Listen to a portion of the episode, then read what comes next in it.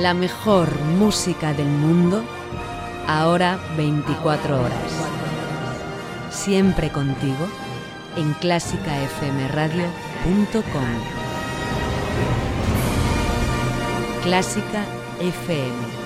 Nace algo nuevo.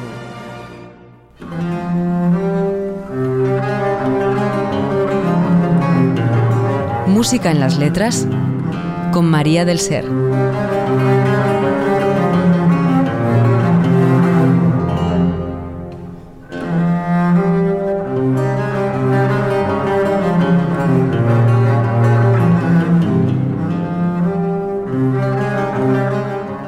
A todos y bienvenidos a un nuevo capítulo de Música en las Letras de Clásica FM Radio.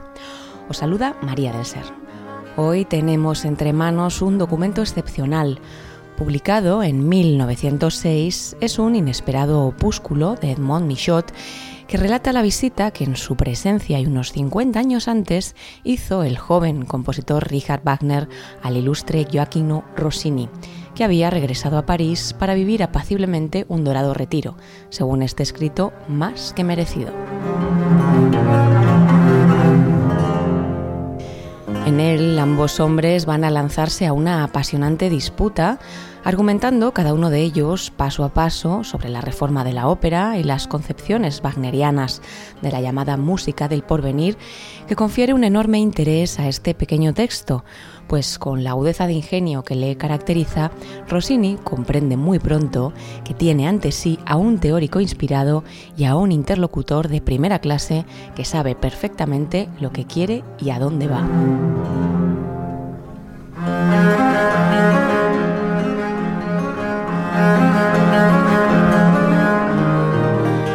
En esta visita de Edouard Michot tomó unas notas, dice, para estar en condiciones de poder reproducir en un relato escrupulosamente exacto las diversas fases de la conversación que se estableció entre aquellos dos hombres célebres. La escena tuvo lugar en París en marzo de 1860, a comienzos de una tarde en el vasto apartamento que por aquel entonces ocupaba Rossini en el primer piso de un edificio situado en la esquina de la actual calle de la Chaussée d'Antin y el Boulevard des Italiens en el distrito noveno de París. Así que vamos a ambientar ya a su casa escuchando su obertura de Tancredi por la National Philharmonic Orchestra bajo la dirección de Ricardo Chelli.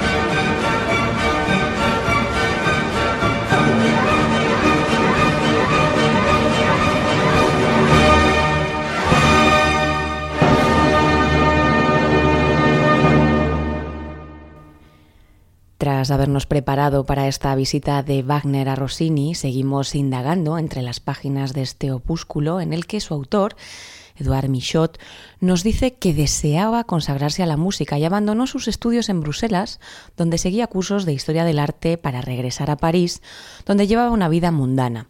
Frecuentaba los habituales del conservatorio y se rodeaba del entorno parisino de las artes, las letras y la música. Puesto que vivía al lado de Rossini, también frecuentaba, según dice, la casa de Richard Wagner, precisamente cuando éste se fue a probar suerte a París, que como seguro sabéis, era por entonces la gran capital musical europea, donde hizo representar su ópera Tannhauser. Es justo aquí, por tanto, y contextualizando el encuentro de ambos, que escuchemos la obertura de esta ópera. En esta ocasión, la interpretación corre a cargo de la Staatskapelle de Berlín bajo la dirección de Daniel Barenboim.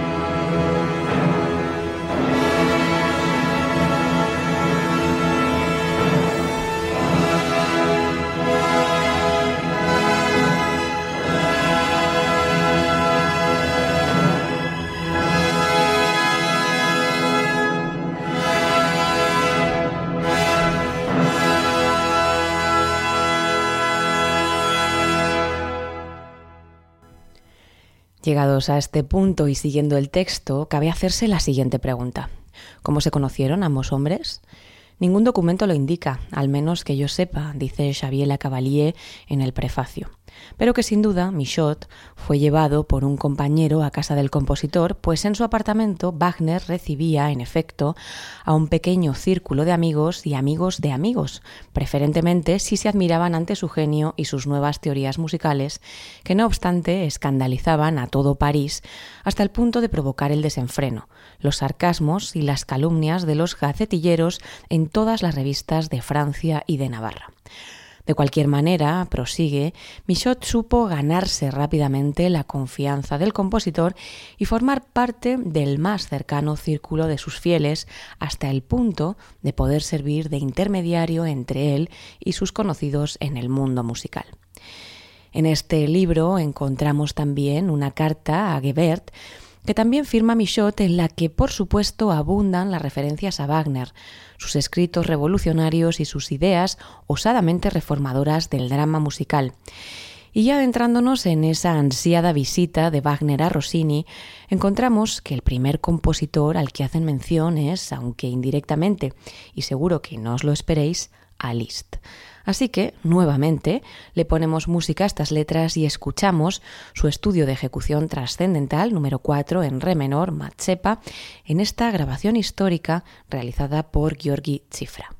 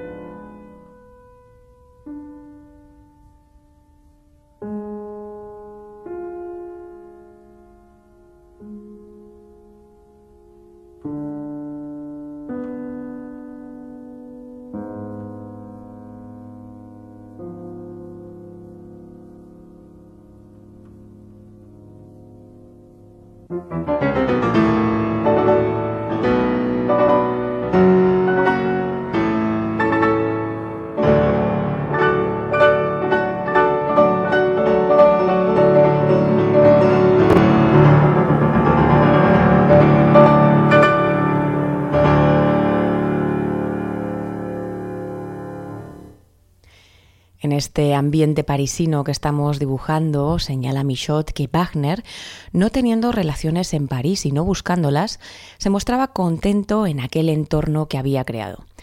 Al sonar la campanilla que anunciaba un recién llegado, había que ver con qué prisa, sabiendo que se trataba de uno de nosotros, escribe, se precipitaba alerta y gozoso a encontrarse con el amigo. Comenzaban las largas charlas y se expresaban con bastante fluidez en francés, pero cuando las ideas se precipitaban en su espíritu, continúa, la impaciencia que sentía por encontrar la palabra adecuada le sugería asociaciones de vocablos de un aspecto muy original a veces. Pues por eso, porque ahora hacemos referencia a palabras, vamos a escuchar del otro de los compositores de este capítulo, Rossini, una voce poco fa de su ópera El Barbero de Sevilla a la mezzosoprano Cecilia Bartoli junto a la Orquesta Sinfónica de la Radio de Stuttgart y el coro de la Ópera de Colonia bajo la dirección de Gabriele Ferro en una grabación en vivo de 1988.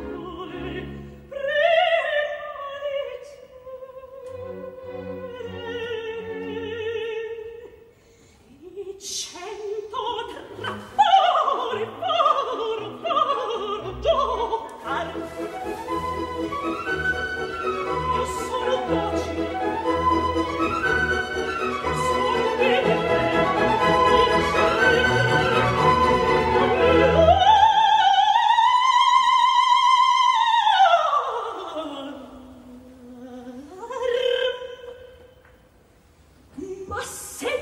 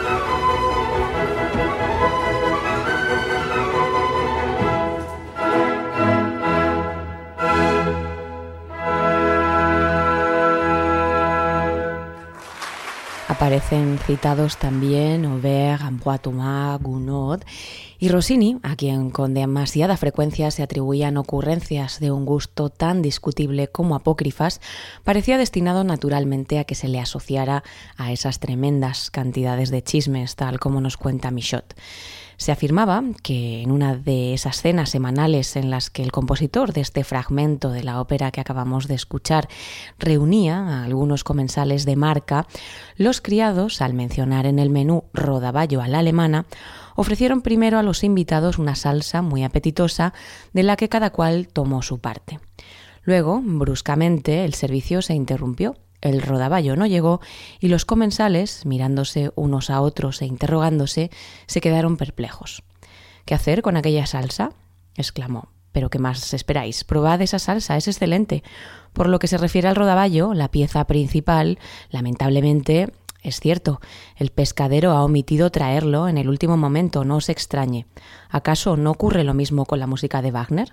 Buena salsa, pero no hay rodaballo, no hay melodía.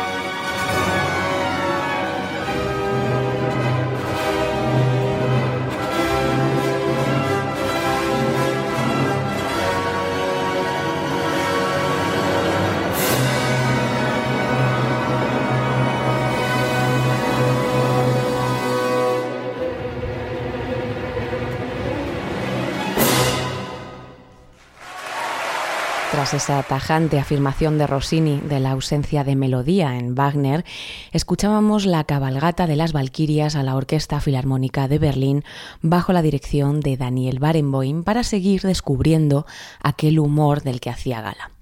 Y no se quedaba ahí, porque se contaba también que en otra ocasión un visitante, al entrar en el despacho de Rossini, sorprendió al maestro haciendo girar en todas direcciones, con movimientos de gran impaciencia, la enorme partitura de Tannhauser. Luego, deteniéndose, tras nuevos esfuerzos, exclamó En fin, no ha sido en balde, ya está.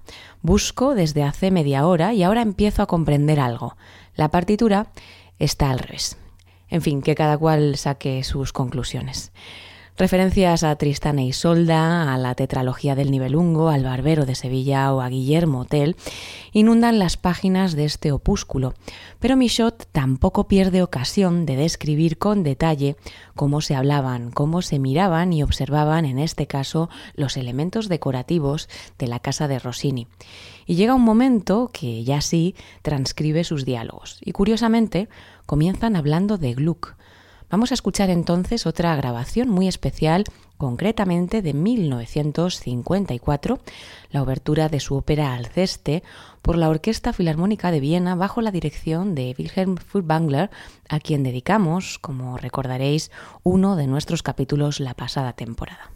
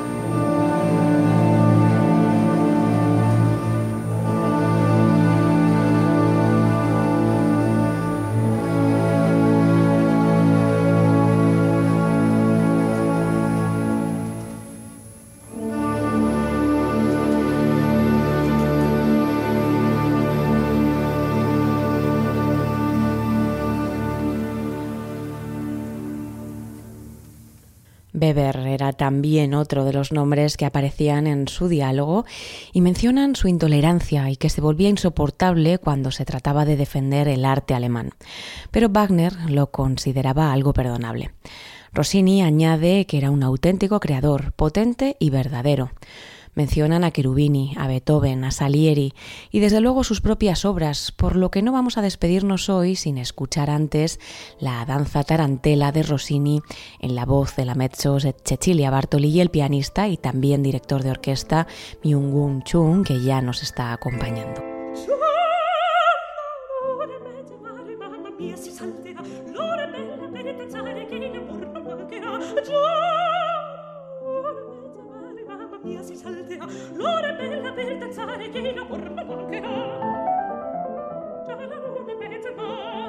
Pergolesi, la ópera bufa, anécdotas de cada uno de ellos, Mendelssohn, las pasiones de Bach, en fin, temas más que diversos, salpicados de experiencias personales entre dos maestros que, en palabras del autor de este opúsculo, Edmond Michaud, tras esta época parisina no volvieron a verse, pero que puede certificar que cada vez que el nombre de Rossini salía de la boca de Wagner, este nunca prescindió de la deferencia ni de la profunda estima por él que había concebido. Y que lo mismo ocurrió con Rossini, que le preguntó con frecuencia por los éxitos que las óperas de Wagner obtuvieron desde entonces en Alemania y a este propósito le encargó muchas veces transmitir a Wagner sus felicitaciones y sus recuerdos.